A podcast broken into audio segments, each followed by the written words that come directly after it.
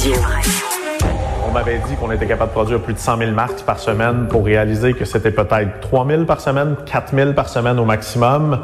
Malgré les avertissements de son entourage, l'entrepreneur continue les tournées médiatiques. Il a un filtre en polypropylène. C'est le même matériel qu'on utilise que pour les filtres N95. Puis à ce moment-là, on, on l'appelait puis on lui disait Geneviève, arrête de compter des menteries, on va se mettre dans le trouble. Gilles s'attarde cette semaine à Bigarade, une entreprise québécoise qui s'est lancée dans la confection de masques durant la première vague, mais sans être capable de répondre à plus de 5500 clients qui n'ont toujours pas reçu leur commande. J'en parle avec Marie-Christine Bergeron, qui est journaliste d'enquête pour JS. Salut Marie-Christine. Bonjour Geneviève. Quand même, Bigarade, euh, moi, c'est une entreprise que je connaissais déjà avant. Ils vendaient euh, des couvertures assez de luxe quand même. C'était un peu cher, euh, mais c'est une entreprise qui s'est réinventée, et c'est le cas de le dire, pendant la première vague. se sont mis à fabriquer des masques. ont connu beaucoup de succès, là.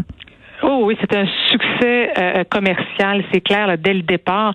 Euh, Rappelle-toi le moment où on a commencé à voir Geneviève Lorange, la propriétaire de Bigarade, à la télévision avec euh, son masque original qu'elle avait euh, dessiné pour sa belle-sœur qui travaille dans le milieu de la santé. Elle disait à ce moment-là que ce masque était approuvé par Santé Canada, que c'était des matériaux comme le N95. Alors, c'est clair qu'au début de la pandémie, quand il y avait cette pénurie-là, mm-hmm. ces masques-là sont devenus ultra, ultra populaires. En plus, euh, euh, sur son site web, il y avait toutes sortes de couleurs. Tu sais, c'était un peu mode euh, avec des motifs. Alors, c'est clair que les gens ont été séduits par cette idée-là parce que c'était aussi au même moment où François Legault disait il faut il faut encourager les entreprises de chez nous.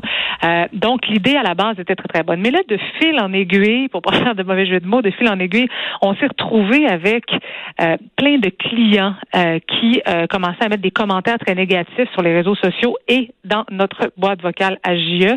Des gens qui nous disaient écoutez, on a commandé je sais pas moi cinq six masques, on les a pas reçus, on tente de se faire rembourser, on n'y arrive pas que se passe-t-il? Et là, nous, ben, on a tenté aussi d'avoir de l'information. Il y a des articles qui ont commencé à sortir dans les journaux mhm. également, euh, des poursuites aussi du CIUS de la Montérégie, euh, pardon, de la Montérégie Ouest, qui euh, avait acheté, euh, fait, fait un gros contrat avec cette entreprise-là pour 1,7 million de dollars, a versé le premier 250 000 sans voir la couleur des masques qui lui étaient dus, puis surtout que c'est pas des masques finalement qui étaient approuvés par Santé Canada. Ceci dit, nous, quand on a vu ça, l'entreprise a fermé, mais on s'est dit, mais qu'est-ce qui s'est passé? Ça, et, il est où le problème? Parce que là, finalement, on se retrouvait aussi avec des, des, des couturières qui n'ont pas été payées, des fournisseurs, des. Alors, on a réussi ouais, à. Mais ben, excuse-moi, Marc-Christine, mais tu sais, voyant aller tout ça là, sur les médias sociaux, il y a un peu partout parce que c'était une belle histoire d'entreprise qui mettait mm-hmm. l'épaule à la route, tu le dis. Mm-hmm. Puis on en a beaucoup parlé dans les médias. Euh, mm-hmm. par ailleurs, Bigarade faisait de la pub aussi beaucoup dans les médias. Euh, moi, tout de suite, je me suis dit, est-ce que euh, Geneviève Lorange a été dépassée par les événements où il y avait vraiment une espèce de mauvaise foi parce que dans l'extrait qu'on a entendu, on peut penser qu'il y avait du mensonge là. Ben en fait, c'est, euh, je dirais que c'est pas tout noir, pas tout blanc. Il y a plein de zones grises dans cette histoire-là. Euh, euh, certainement qu'à la base, Mme Lorange n'a pas voulu que son entreprise termine comme ça. Personne ne veut ça. Là. Je veux dire, elle, mm-hmm. bon, il y a des gens malhonnêtes là dans la vie aussi. Oui, oui. Elle avoue elle-même qu'elle n'a pas été un, bon capitaine. Elle a été dépassée par les événements.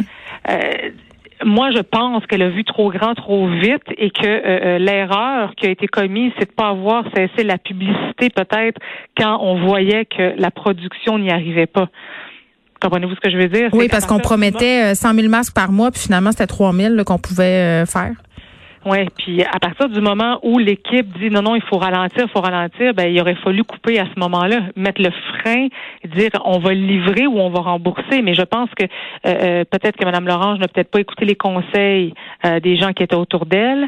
Ah, je pense que c'est une cascade d'événements mm. qui a conduit à sa perte. Elle sera là ce soir donc pour expliquer, pour répondre à nos questions.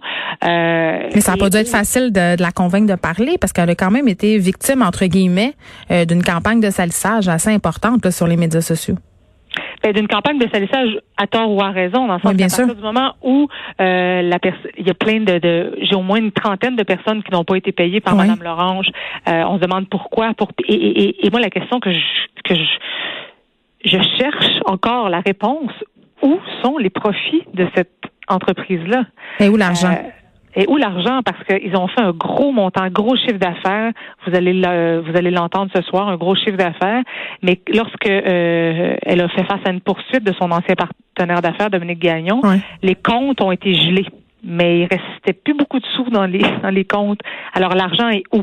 C'est la question que plusieurs se posent. Je, je, je, je, pars donc à la recherche de réponses et euh, vous allez voir ce soir. On se demande si elle a toujours été bien entourée ou si elle s'est bien entourée elle-même. Hmm. Euh, toujours est-il qu'on a voulu à GIE prendre un peu la, la voix de ces 5500 personnes et des, des gens qui, qui, nous ont appelés et qui disent non mais attendez là, ils sont qu'est-ce qui se passe avec euh, parce que c'est sûr que quand tu prends une personne qui a acheté un masque, tu fais bon, pas si grave, ça peut arriver. Mais là, c'est le cumul de toutes ces personnes-là qui, qui, qui, qui ont poursu leur masque, qui n'ont pas été remboursées. Euh, oui, puis se sont fait répondre aussi de façon très cavalière, souvent. Là. Il y a ça aussi. Oui, oui, puis pas juste ça. Il y a des gens qui ont reçu des masques, mais c'était pas la bonne couleur. Ouais. Exemple, tu vas sur le site, tu veux en, en, offrir un avec des fleurs roses à ta fille, puis que c'est un noir que tu reçois. Non, c'est pas exactement la même chose. Donc, elle sera là euh, ce soir, euh, Geneviève Allard, euh, l'Orange, qui était propriétaire de Bigarade, parce que là, il a tout perdu, je crois. Elle avait beaucoup d'explications à donner pour justifier la situation. C'est à ne pas manquer sur les ondes de TVA à 21h ce soir. Marie-Christine Bergeron, merci beaucoup. Merci, merci à toi. Au revoir. Au revoir. Geneviève Peterson. Ne ratez plus rien. Cette émission est aussi disponible en podcast dans la bibliothèque balado de l'application ou du site cube.radio.